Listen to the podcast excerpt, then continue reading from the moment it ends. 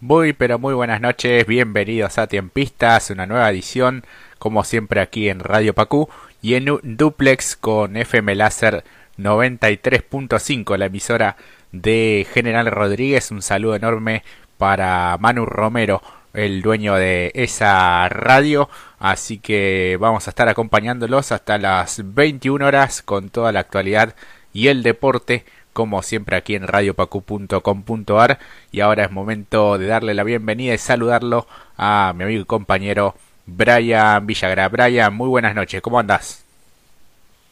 Muy buenas noches Jorge, amigos de Radio Pacu y FM Láser. Muy pero muy bien, en esta noche fresca con 9 grados en el área metropolitana del Gran Buenos Aires y una térmica un poco más baja de 6 grados y una humedad del 50% temperaturas habituales para esta época del año, pero sí, una semana muy fría, ideal para eh, estar cerca de la aplicación o de su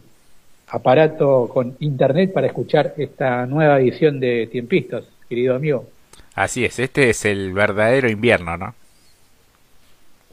Así es, se hizo desear, este, amagó la primavera hace unas semanas atrás, pero ahora sí estamos viviendo a plenitud esta estación del año. Para muchos cruda, a algunos les gusta y para algunos otros directamente la detestan, pero bueno, este, eh, son distintos contrapuntos que tenemos con el team invierno y el team verano. Lo que sí, hoy va ganando el equipo invierno por goleada. Tal cual, y en las próximas jornadas también así será, porque veo que mañana una mínima de un grado bajo cero, por lo menos aquí en General Rodríguez. El jueves 0 grados la mínima y máxima entre 12 y 14. Ya después eh, durante el fin de semana también siguen las, las bajas temperaturas, ¿no? Sí, este, yo por lo que tengo es eh, una máxima de 10 grados recién el día de mañana. El jueves va a ser una máxima de 11 grados y una mínima de 4 grados, al menos en el área eh, de la ciudad y los alrededores de Buenos Aires un fin de semana donde no va a variar mucho la temperatura, al igual que el comienzo de la próxima semana, así que a prepararse, a abrigarse bien y sobre todo a cuidarse la garganta, ya que no estamos en momentos de andar este, de exponerse a este semejante semejante frío, así que a cuidarse con todo. y no sé, Jorge, cómo ves vos este si te, este, esta estación te lo enfermaste, ¿Te resfriaste en esta temporada, en lo que va? Por ahora no, por ahora no vengo vengo zafando de las de las gripes. El, invierno pasado también eh, zafé y bueno, este me cuido al, máximo posible también de la pandemia y de los de los fríos que, como bien describís, a veces eh, embroman un poco la, la garganta, el sistema respiratorio. Lo que sí me hace mal es cuando pasamos de días de 20 y pico de grados a, este frío, eso sí, la verdad que a veces hay como algún tipo de alergia o algo por el estilo eh, y se paga un poco caro, pero dentro de todo vengo, vengo zafando en ese sentido. Eh, y también, bueno, contento esta semana porque me ha llegado el turno para, para la segunda dosis contra el coronavirus, así que el próximo domingo ya tengo turno a última hora, me parece. Ah, mira, no sabía que este, daban, bueno, a mí, eh, ahora que lo, recuerdo, yo recibí la primera dosis un día domingo al mediodía, pero eh, te felicito porque recién hace pocos programas habías contado que te habías vacunado, así que por suerte pasó poco tiempo entre vacuna, entre la primera dosis que recibiste y la que vas a recibir ahora en poquito, ¿no? Menos un mes puede ser. Sí, menos de un mes. Eh, la primera había sido el 4 de julio, así que bueno, el 1 de, de agosto eh, voy a tener la, la, segunda dosis de Sinopharm, que es la vacuna que eh, viene llegando eh, más, más seguido, ¿no? Claro, este, hace un par de semanas atrás se firmó un acuerdo y por eso este, todas las semanas se están llegando cargamentos de la vacuna de origen chino, así que eso permitió en acelerar los turnos de vacunación para la gente que les correspondía esta vacuna y fuiste el merecido acreedor de uno de esos turnos, así que la verdad te felicito. Eh, sí, bien, bien por eso. Sí, la otra vez, eh, el otro día vi que, que habían mandado turnos para los próximos 9, 10 días y dije, bueno, voy a entrar de nuevo a la aplicación, así que cargué todos mis datos y, y bueno, ahí vi que tenía turno a eso de las 6 de la tarde. Creo que es el último turno, pues ya es ahora después eh, cierra el vacunatorio. Así que bueno, último turno del, del día domingo este, me van a estar aplicando la, la segunda dosis. Igualmente después a la medianoche también me llegó vía WhatsApp el, el aviso. Así que por los, por tanto por la aplicación como eh, la aplicación que es Vacunate PBA y el WhatsApp eh, también me, me, llegó por esa, por esas vías. Por eso es fundamental seguir este, teniendo la aplicación, no hay que desinstalarla una vez que eh, haya recibido la primera dosis, así que a, pesar de que después te llega el turno por, por WhatsApp, yo recuerdo que me llegó por una notificación de la, de la aplicación. Y luego sí me llegó por, este, por WhatsApp. Pero si no miraba la aplicación, la notificación no me iba a enterar al, momento, así que es fundamental que la gente cargue los datos que le dan en el, número de ciudadano, si estás en la provincia de Buenos Aires, que lo cargues inmediatamente después de recibir la primera dosis para hacer ese seguimiento y así cuando te, te llegue el segundo turno de la segunda dosis te, lo puedas recibir en tiempo y forma. Así que bueno, esperemos que sea rápido, ¿no? Como tuvimos la suerte nosotros dos de que nos aplicaron las dosis este, de forma rápida al momento de ser atendidos. Sí, sí, sí, te acordás que la otra vez comenté que en cuestión de 20 minutos ya tenía la, dosis aplicada, así que calculo que, que en este caso va a ser algo similar y no tuve ninguna casi ninguna reacción adversa, así que veremos la segunda dosis cómo viene y después eh, la otra semana seguramente te, estaré contando a vos y a todos los oyentes. Sí, por lo general es la primera dosis, así que, que algunos han dicho que, se han sentido mal, este, pero bueno, es común en todas las vacunas que sentir algún tipo de este, síntoma colateral, entre comillas, pero nada, nada para preocuparse, sino este, todo lo contrario. Quiere decir que este, la vacuna está haciendo su trabajo y así que este, a vacunarse, a vacunarse cada vez falta menos para que gran parte de la población este, sea inmunizada, al menos con una primera dosis. Sí, hay, el porcentaje es un poquito menor para la segunda dosis, pero bueno, este, antes que nada prefiero tener una dosis y seguir eh, manteniendo todos los recaudos a pesar de que eh, los casos se hayan estabilizado en las últimas semanas. Sí, así es. La verdad que es importante inscribirse y bueno, cuando llegue el turno eh, poder asistir este, en tiempo y forma, así bueno, se va saliendo un poco adelante esta pesadilla en la que estamos inmersos hace más de un año y que la verdad nos ha cambiado la vida a, a la mayoría en, en, todo el mundo y bueno, en particular a, a nuestro país ha, golpeado bastante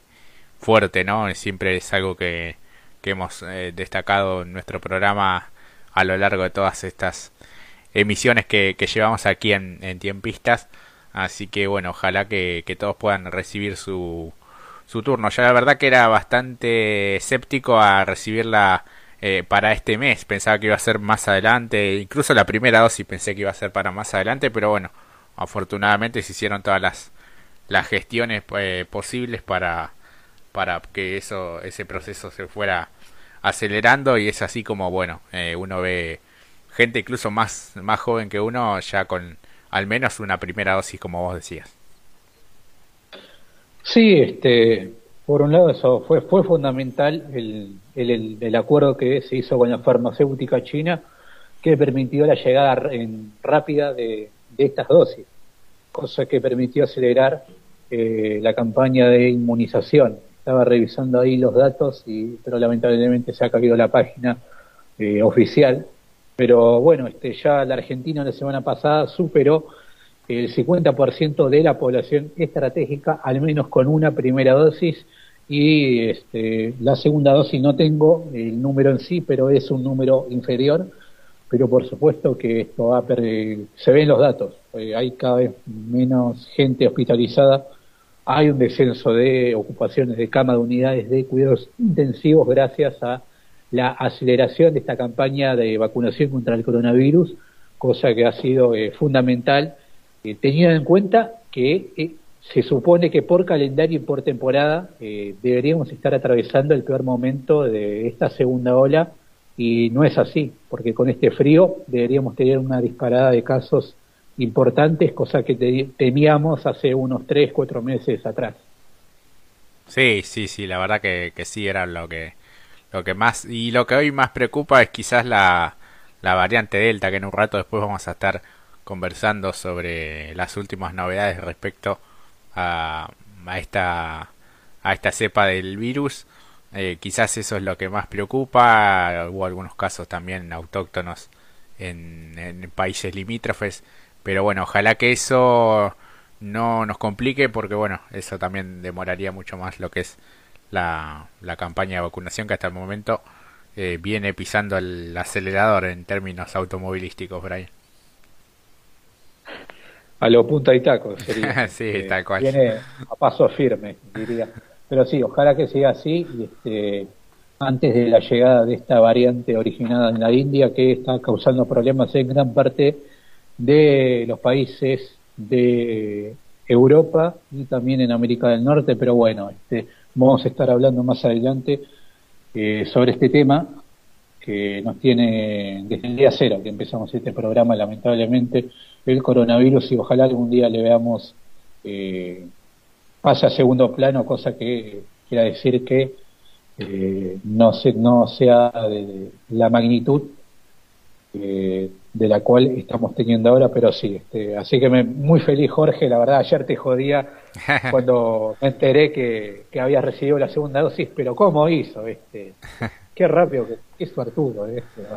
y sí, más de uno cuando lo vio seguramente pensó eh, para adentro lo, lo mismo, pero bueno, yo hice todo dentro de la, de la, de la ley, digamos, me anoté como cualquier ciudadano a pie. De hecho, me anoté en el mes de febrero y el 4 de julio llegó la, la primera dosis y bueno, eh, rápidamente también la,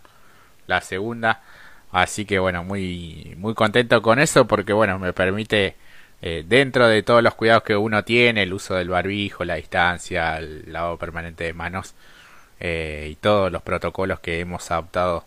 desde hace un año a esta parte, me permite, bueno, eh, tener mayor tranquilidad, eso es, es muy importante.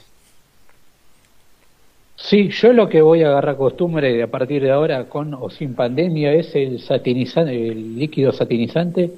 y el alcohol al 70%. Estoy obsesionado, cada vez que salgo me estoy poniendo, eh, sobre todo cuando me traslado en, en, transporte, público. transporte público. Así es. Eh, voy semana a semana, me voy comprando uno nuevo, a ver qué tal este, qué tal otro, siempre de marca y uno al 70%, por supuesto que es eh, mejor este, el alcohol a 96% de uso alimenticio, pero bueno, es una costumbre que ojalá mucha gente no la pierda y puede ser este eh, eh, positivo futuro, ¿no? Porque puedes evitar un montón de, enfermedades como la gripe, más allá, porque antes no éramos de utilizar eh, el alcohol en gel antes de, la pandemia. Sí, sí, te acordás que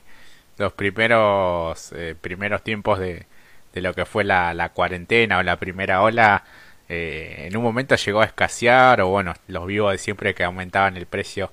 a, grandes niveles. Pero sí, es verdad. Y lo mismo el, tapaboca. Eh, en otros países era común ver que, lo utilizaran. Y bueno, aquí por el tema del, del coronavirus este, se empezó a, a, utilizar. Yo lo que utilizaría también más adelante es el puñito. Con, poner con gente que no conozco eh, el puñito. Ah, sí. Este, porque antes nos, acostumbramos hasta saludarnos con gente que quizás la veíamos en ese momento o a darle, estrecharle la mano. Eh, bueno, no, no sé si el puñito me parece que llegó para quedarse también. No, sí, ojalá. Este, sí, sí, estoy 100% de acuerdo con lo que decís. El puñito o el codo a la hora de saludar, sí, creo que es lo igual que digo, creo que lo vamos a utilizar por un largo tiempo. Claro. Eh, allá de que baje o no los casos, pero sí, estoy completamente de acuerdo de que eh, sea una costumbre que venga para quedarse para siempre, el saludo a, distancia, sí. claro, sí, y bueno, el lavado de manos es algo que uno ya, ya tenía, pero bueno, a veces cuando no tenés eh, eh, a mano dónde hacerlo, bueno, el alcohol en gel te permite eso, sobre todo cuando estás en la calle o, transportándote de un lado a otro, este, como, como bien vos decías. También conozco gente cercana también que eh, se ha obsesionado un poco hasta de más con, con eso y después tiene sus consecuencias en, la piel, ¿no? Pero dentro de la medida justa está, está perfecto. No, sí, yo llegué un momento que ya del psicótico dentro de casa lo utilizaba. no, no pero es fundamental eh, solamente cuando estás este, lejos de, un, de un baño o en la vía pública, es fundamental que, lo tengas. Y eh, no necesariamente alcohol en gel, puede ser alcohol al 70%, si no tenés la posibilidad de acceder a un sanitario y lavarte las manos. Eh, sí, este, así que bueno, este, Igual ya me moderé, quédate tranquilo que no estoy las 24 horas con el, el, vertidor de alcohol en gel al, lado de la compu. está muy bien, está muy bien. Así que, y bueno, el, miércoles pasado te, te pude eh, pasar a, saludar también, Brian. Hacía un montón de años que no, que no nos veíamos, ni siquiera cuando estábamos haciendo acá el, el programa, ¿no? Sí, le contamos a la gente que está escuchando y no nos conoce que este, este proyecto lo armamos de forma online y lo mantenemos así a distancia desde que comenzó la pandemia.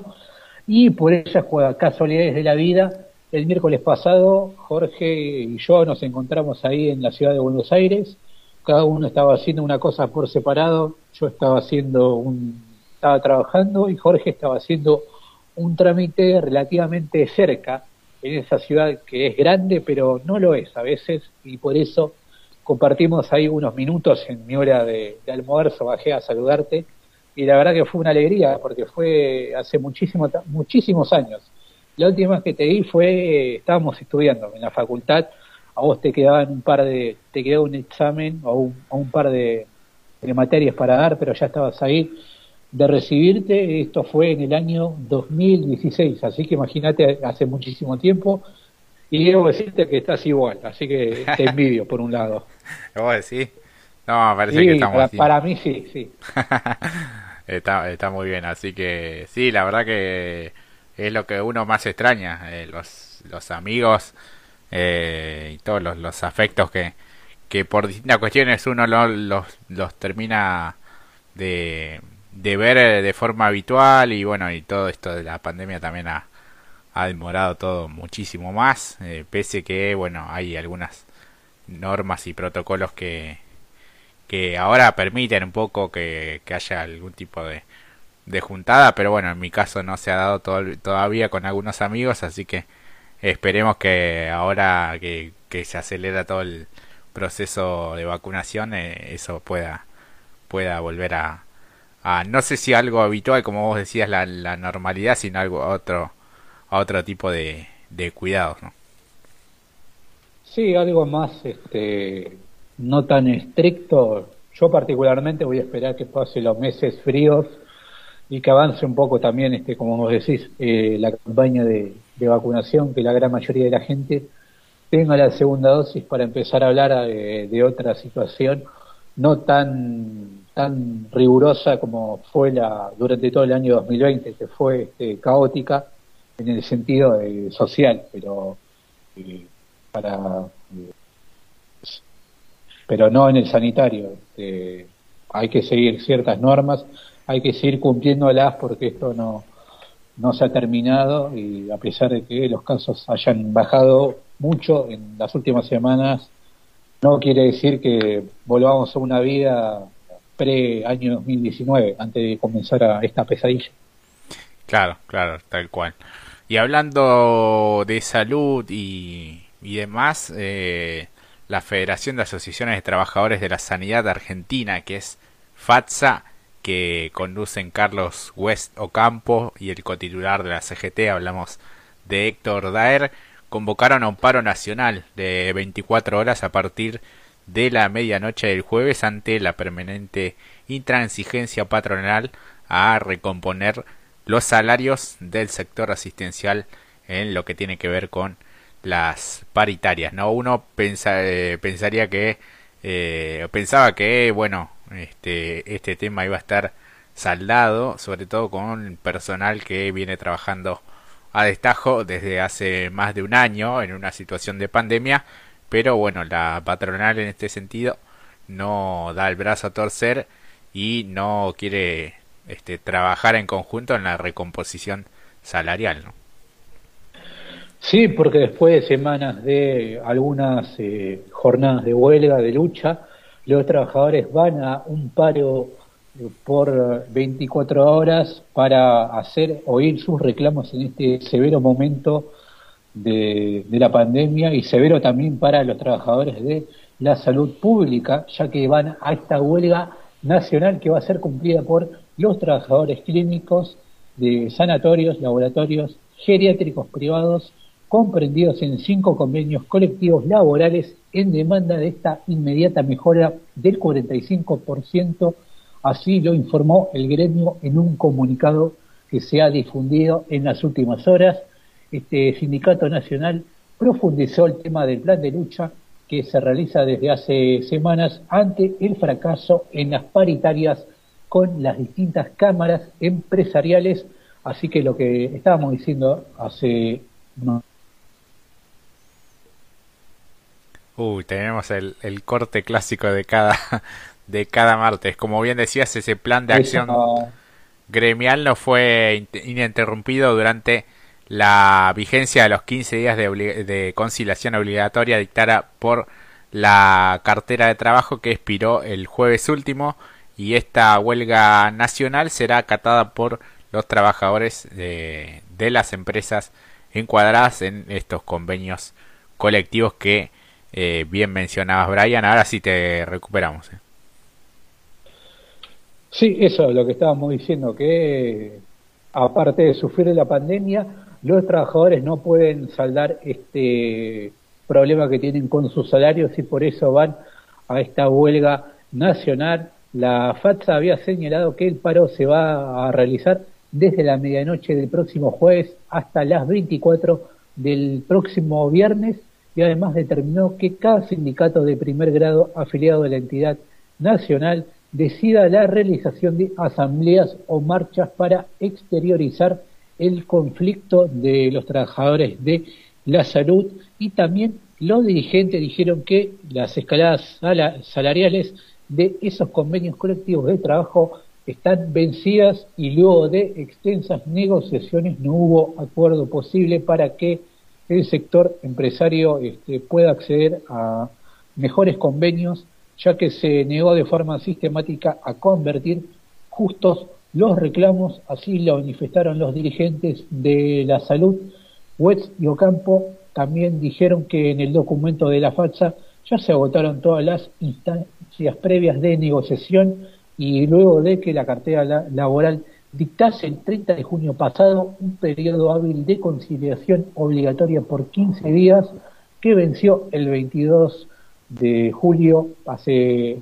la semana pasada venció la conciliación obligatoria. Luego, recordemos que los trabajadores del sector asistencial de la sanidad habían paralizado las tareas durante cuatro horas por turno en todo el país y al día siguiente de la ley, eh, de haber vencido la ley 14.000 786. Y para cerrar, eh, declaró los dirigentes, sin embargo, las negociaciones continúan estancadas, por lo que se impone una prosecución del plan de acción gremial para renovar esos convenios. Así concluyeron Hueso Campo y Gar, quienes ratificaron que sin salarios dignos no hay salud posible. Así es, eh, y bueno, este, ojalá que esta este plan de lucha sirva para que, bueno, quienes eh, son los empresarios del sector puedan este oír justamente y más que nada accionar este en lo que tiene que ver con los los salarios. Y hablando de salud también hay cambios en el ministerio de esa cartera sanitaria en cuanto a lo que tiene que ver con la provincia de Buenos Aires porque bueno el día sábado quedaron conformadas las listas este, en las próximas, para las próximas pasos y después las elecciones generales y eh, Daniel Goyan es quien encabeza la lista también de diputados nacionales por el Frente de Todos y eso hace que bueno abandone su cargo eh, como ministro de salud bonaerense y en su lugar asumirá el viceministro hasta hoy que es eh, Nicolás Kreplak. Sí, porque el gobernador bonaerense Axel Kisilov anunció que el día de mañana el precandidato a diputado nacional por el Frente de Todos, Daniel Goyán, va a dejar de ser el ministro de Salud bonaerense para que quede en manos de su viceministro. Estamos hablando de Nicolás Kreplak. Todo esto debido a que Goyán va a ser este candidato en las próximas, o mejor dicho, precandidato en las próximas elecciones Quiero agradecer de forma total y absoluta a Daniel Goyán, que todavía es ministro de Salud de la provincia, pero va a dejar de serlo el día miércoles, donde le tocará asumir a Nicolás Kreplak. Así lo manifestó Nicolás, eh, Axel Kicillof en una rueda de prensa en la Casa de Gobierno de la provincia de Buenos Aires y de esta manera el segundo precandidato a diputado nacional por el Frente de Todos dejará esta semana a su cargo para dedicarse a la campaña electoral de cara a las PASO del próximo 12 de septiembre. Esta gestión de Daniel Goyán, que, eh,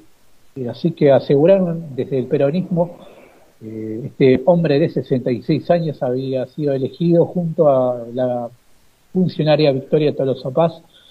por la gestión que llevó adelante durante la pandemia en tanto en la recomposición del sistema sanitario bonaerense como en la campaña de vacunación. Así que desde la cartera de salud se adquirieron 1.500 camas de terapia intensiva, 1.000 de terapia intermedia y más de 1.200 respiradores y elementos de protección y barbijos. También la gestión del área incluyó obras en 125 hospitales, la incorporación de casi 7.000 nuevos trabajadores y la instalación de más de 200 centros extra hospitalarios. Esos son algunos de los números de la gestión de Daniel Ollán en medio de la pandemia. Así es, y el gobernador valoró esa labor al afirmar en la conferencia de este martes que sin él hubiera sido imposible hacer esa tarea. Posteriormente anunció que desde este miércoles Goyán será nombrado de manera honoraria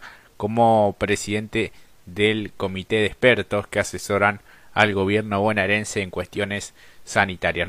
necesitamos contar con su sabiduría, su experiencia y su conocimiento, puntualizó Kisilov y resaltó que Daniel está dentro del puñado de personas que más comprende y estudia sobre el coronavirus y tiene contacto estrecho con el cuidado de la población. Sostuvo en ese marco que la provincia es compleja y la recibimos devastada, sobre todo en su sistema sanitario y Dani se puso a la cabeza la gestión en esa materia, se hizo cargo y prometió que nadie se iba a quedar sin respirador, sin atención médica o cama y con esfuerzo enorme y gran militancia organizó el sistema de salud y pudimos cumplir, cerró emocionado Axel Kisilov y bueno, quien asume es Nicolás Kreplak que desde el poder ejecutivo así lo anunciaron que va a asumir este miércoles a las 10 en un acto que se va a llevar a cabo en el Salón Dorado de la Gobernación. Este hombre de 40 años será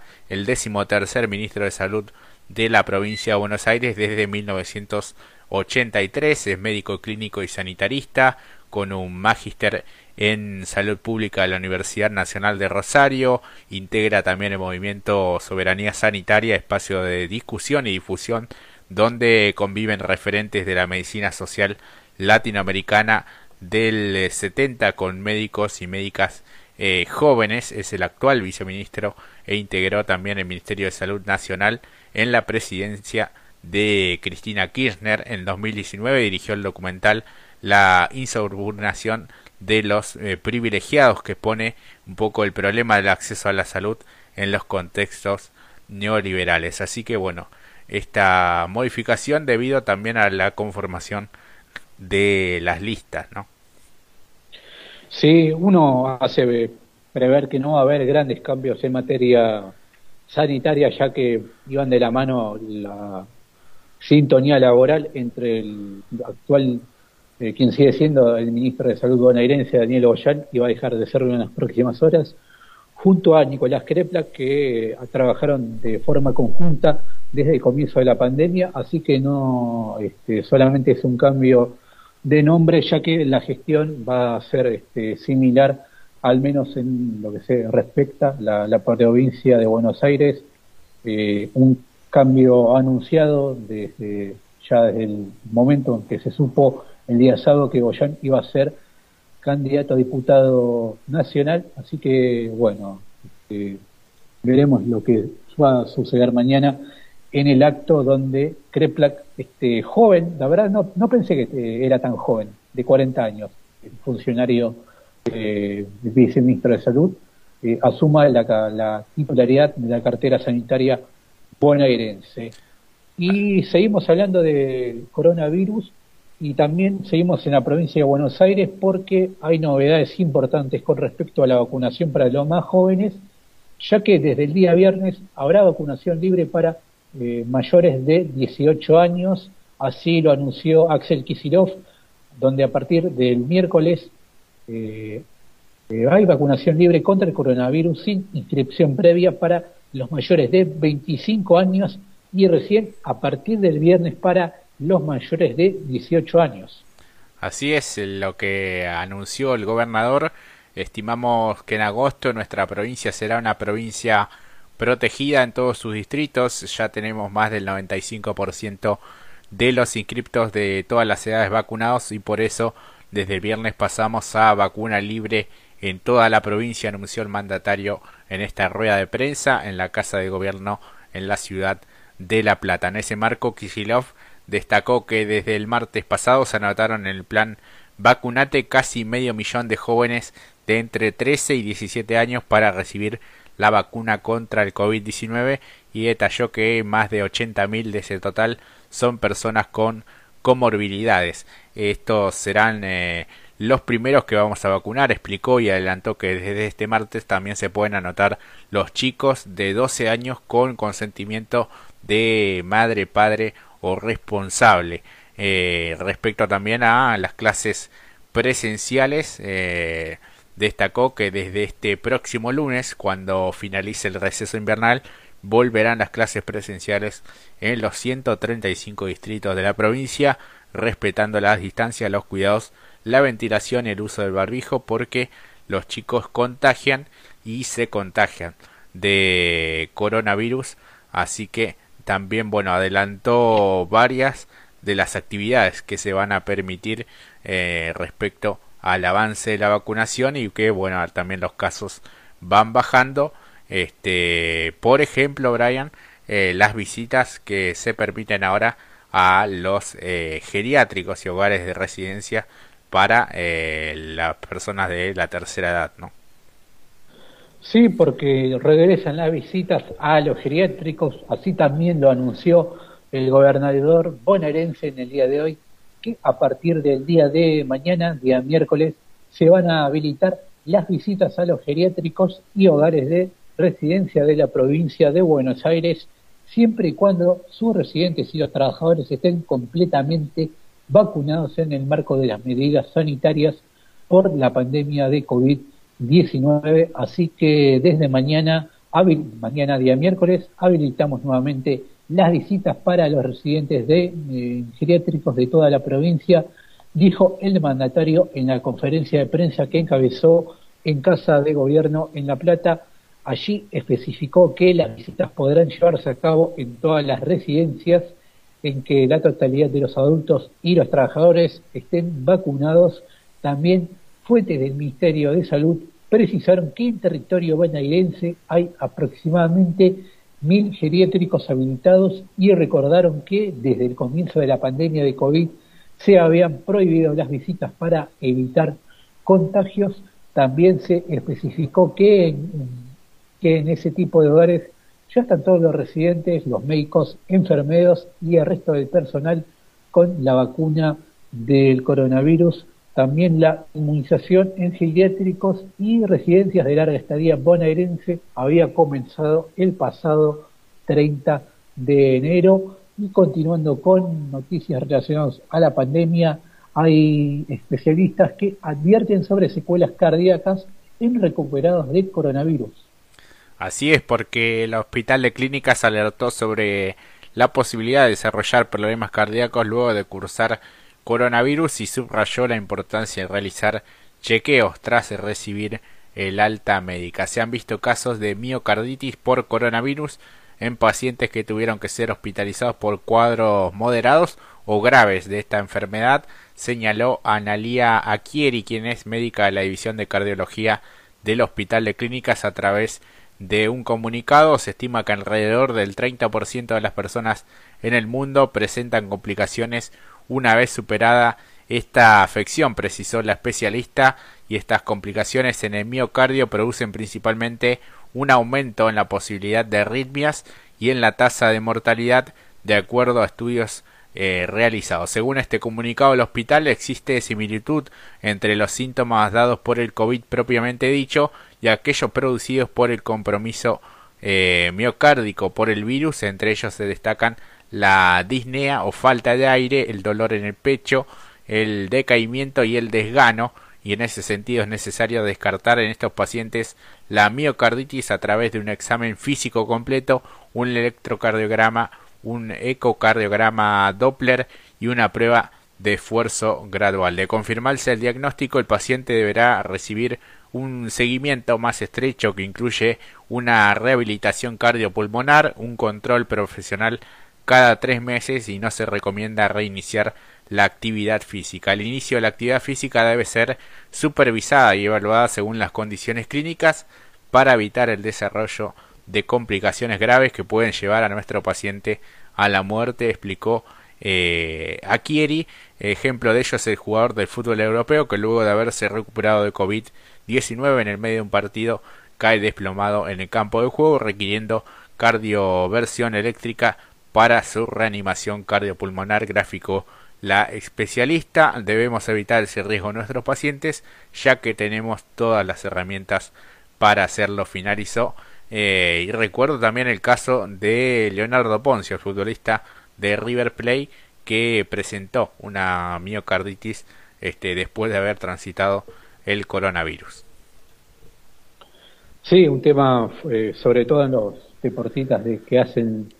alta actividad física de forma profesional un, eh, tienen que hacerse un exhaustivo control para evitar algún tipo de complicación que le haya traído a esta enfermedad. Así que muy importante lo que resaltan desde el Hospital de Clínicas sobre estas secuelas eh, cardíacas en pacientes que tuvieron eh, coronavirus y lo han transitado de forma medianamente grave o directamente grave, así que es fundamental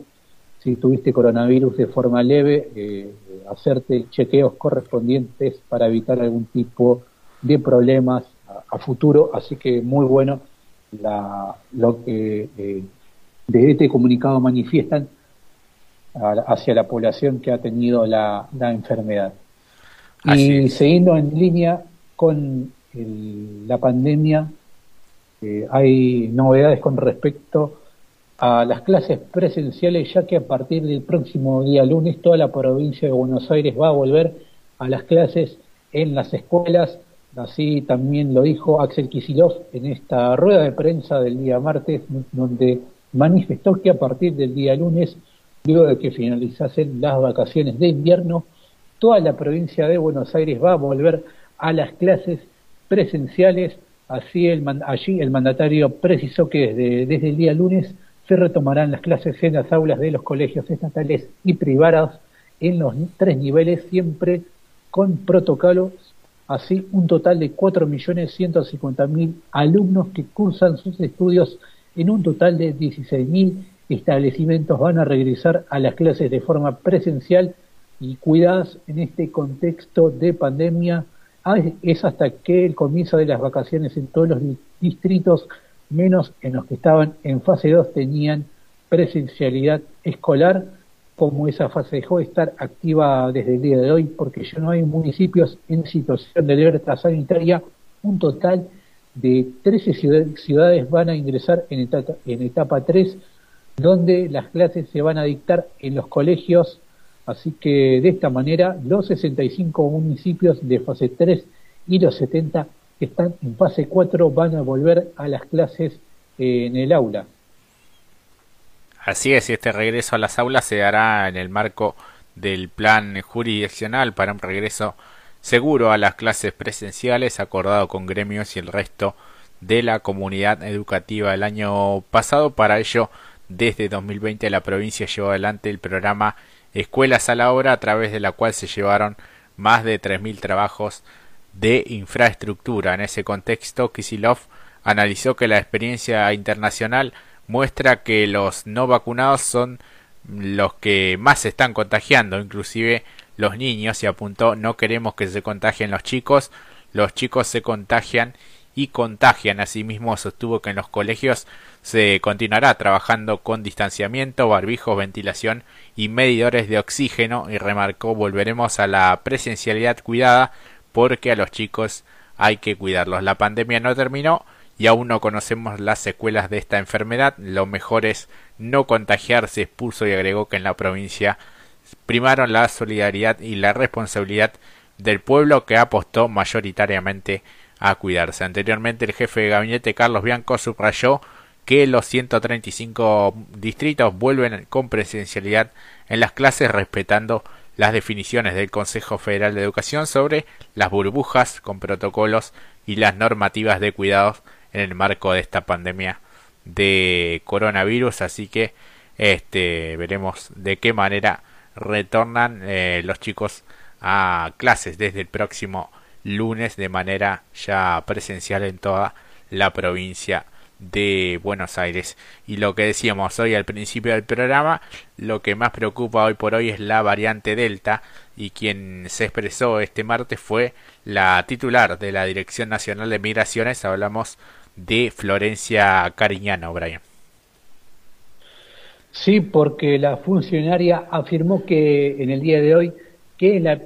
en la implementación de un cupo para limitar la cantidad de personas que pueden retornar al país en este contexto actual de la pandemia, donde dijo que ayudó muchísimo a contener el ingreso de la variante Delta a nuestro país y facilitó el desarrollo de la campaña de vacunación, así lo manifestó Florencia Cariñano, la titular de la Dirección de Migraciones, donde declaró que empezamos con un cupo de 600 personas para pasar a 1.000 personas por día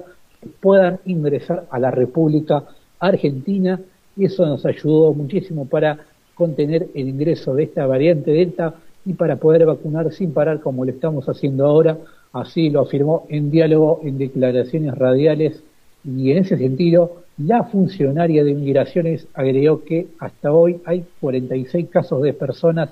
que han ingresado al país contagiadas con la variante Delta que desde migraciones se ha controlado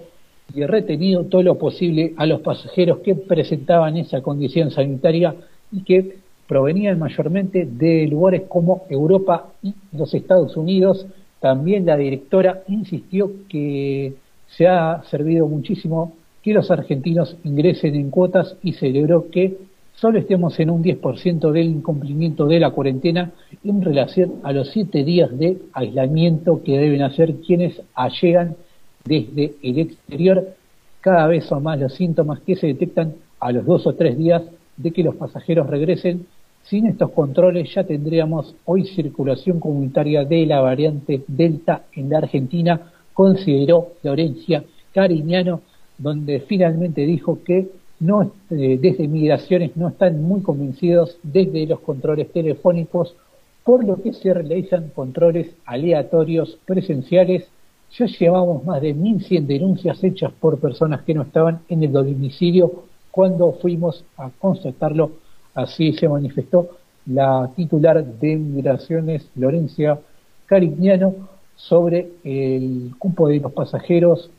para ingresar al país ante el temor del ingreso de esta variante peligrosísima que está haciendo estragos en gran parte del globo terráqueo. Así es, así que bueno, veremos cómo continúa esta situación. El reporte de las últimas 24 horas, 249 personas murieron y 16.757 fueron reportadas con COVID en las últimas 24 horas en la Argentina, con lo que suman 104.000